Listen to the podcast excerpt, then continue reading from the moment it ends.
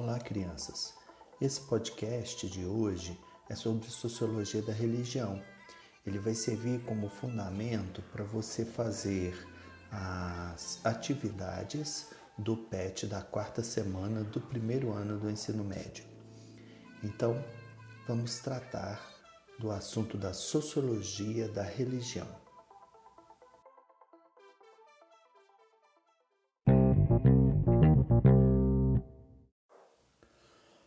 Como a maioria dos temas em sociologia, as abordagens clássicas são fundamentais para a gente entender como os autores primeiros da sociologia é, viam, né, analisavam o conteúdo que está sendo estudado. Não vai ser diferente com a sociologia da religião.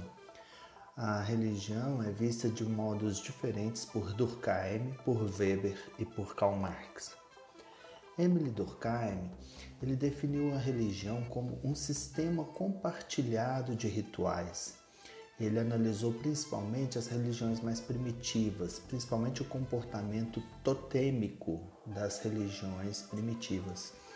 E ele vai dizer que é um sistema compartilhado de rituais e de crenças que define o que é sagrado, o que é profano, o que faz a união de uma comunidade de pessoas religiosas. E o que é sagrado e o que é profano? Um objeto comum do dia a dia é profano, mas de repente ele pode se tornar sagrado. Por exemplo, a cruz. A cruz se tornou sagrada. Até então ela era profana, porque os romanos costumavam sacrificar as pessoas é, no dia a dia e era um objeto comum, um objeto de sacrifício, como a forca. A forca é sagrada? Não, a forca é profana, porque é um objeto comum do dia a dia. Mas por causa de Jesus ter morrido numa cruz e a religião cristã ser baseada na vida de Jesus, é, a cruz se tornou sagrada. Então, isso é que é a diferença entre sagrado e profano.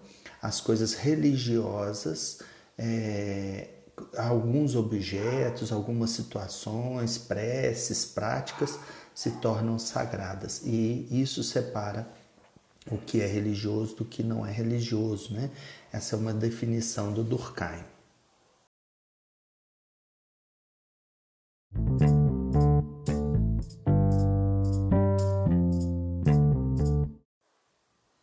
Depois vem Max Weber, Max Weber ele enxergava a religião de uma forma diferente. Ele fala que as religiões elas servem como apoio das instituições sociais. Ele acredita que o sistema de crenças religiosas ele fornece uma estrutura cultural para um povo que ajuda no desenvolvimento de certos valores e esses valores religiosos ajudam a compor as outras instituições sociais da sociedade. Então, é, a economia vai ser influenciada pela religião, é, a cultura de modo geral vai ser influenciada pela religião, a política vai ser influenciada pela religião. Então ele vai acreditar que a religião ela é um componente que ajuda a criar os valores que uma sociedade como um todo tem.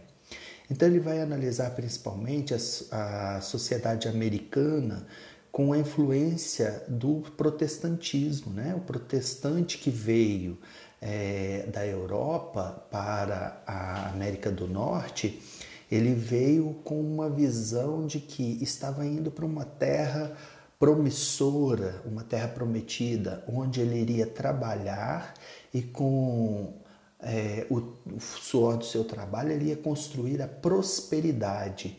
E ali ele ia construir uma nova sociedade e uma vida nova.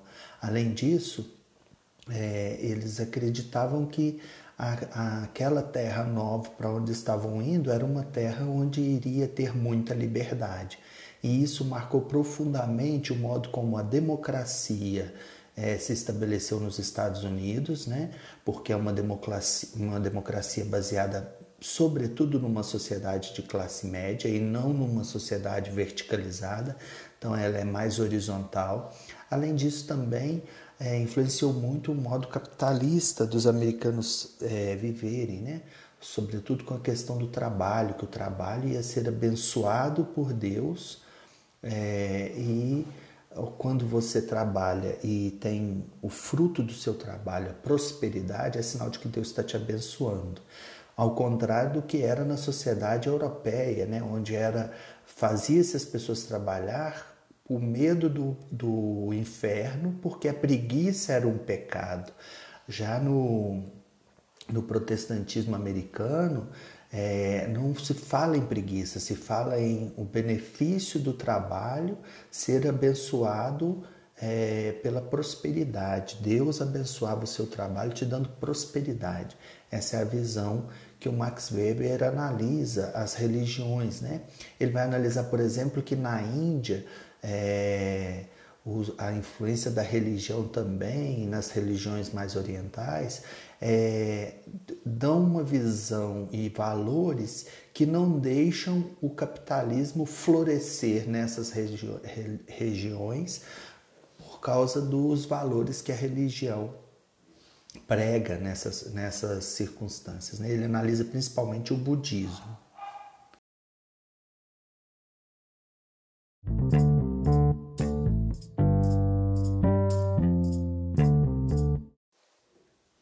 Já Karl Marx, ele enxergava a religião como sendo é, uma, um elemento que fortalecia as lideranças exploradoras da sociedade e que favorecia também a alienação das pessoas é, que estavam numa condição inferior na sociedade. Portanto, a religião fortalecia a classe dominante e a elite e é, ajudava a alienar os trabalhadores e os oprimidos. Essa é a visão de Karl Marx sobre a religião. Ele vai dizer que a religião é o ópio do povo, né? Ele vai achar que a religião ajuda a amenizar os sofrimentos da população pobre, ao mesmo tempo que a aliena. Então as pessoas é, se acomodam pelo pensamento religioso. Essa visão de Karl Marx sobre a religião.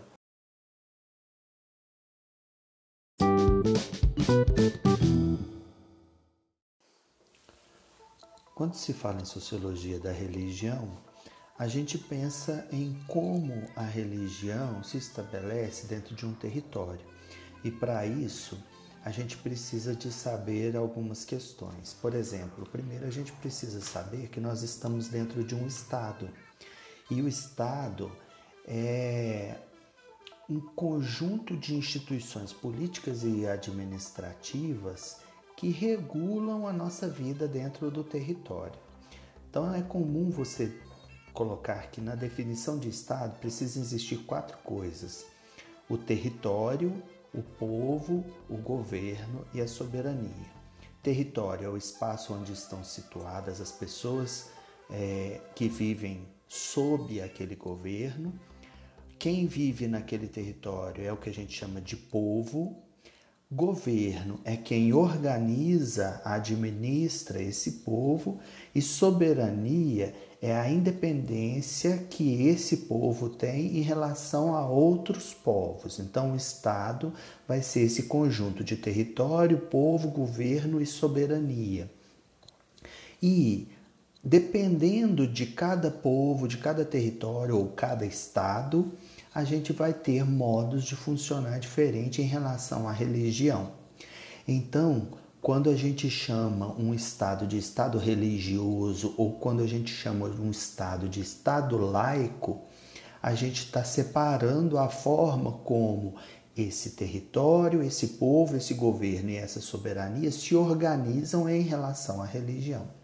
E aí a gente fala que o Brasil, que é um território, que tem um povo, que tem um governo e que é soberano em relação a outros países, ele é laico quando se fala de religião. O que, que é laico? Laico vem de leigo, né? Leigo é a pessoa que não está vinculada absolutamente à religião, ela está vinculada de modo é, relativo, né? Quando você separa, por exemplo, as pessoas entre leigos, e não leigos dentro de uma religião, você está dizendo que os leigos são aquelas pessoas mais comuns, os fiéis de modo geral.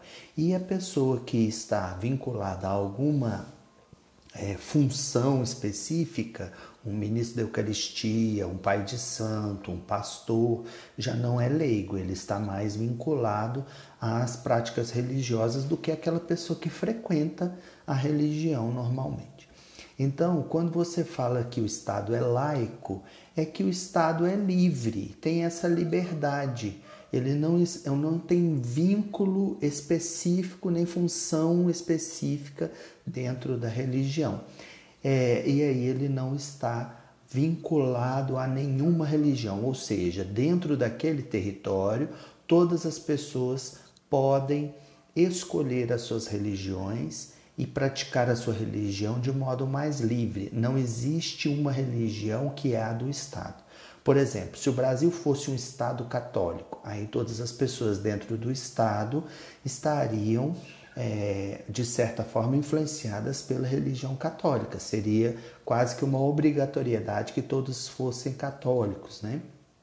Cada país é de uma forma, cada país que onde o Estado é religioso vai se organizar de uma forma diferente. No nosso caso, o Brasil é laico e aí as pessoas são livres para escolher a sua religião e cada um pode ter a sua liberdade de culto. Cada religião tem a sua liberdade de culto dentro do território nacional. Isso está garantido pela Constituição, onde diz que é vedada à União, aos estados e ao Distrito Federal e aos municípios estabelecer cultos religiosos ou igreja, subvencioná-los, embaraçar-lhes o funcionamento ou manter com eles ou seus representantes relações de dependência ou aliança, ressalvada na forma da lei a colaboração de interesse público. Então, a religião nossa garante que o Brasil é, é um Estado laico.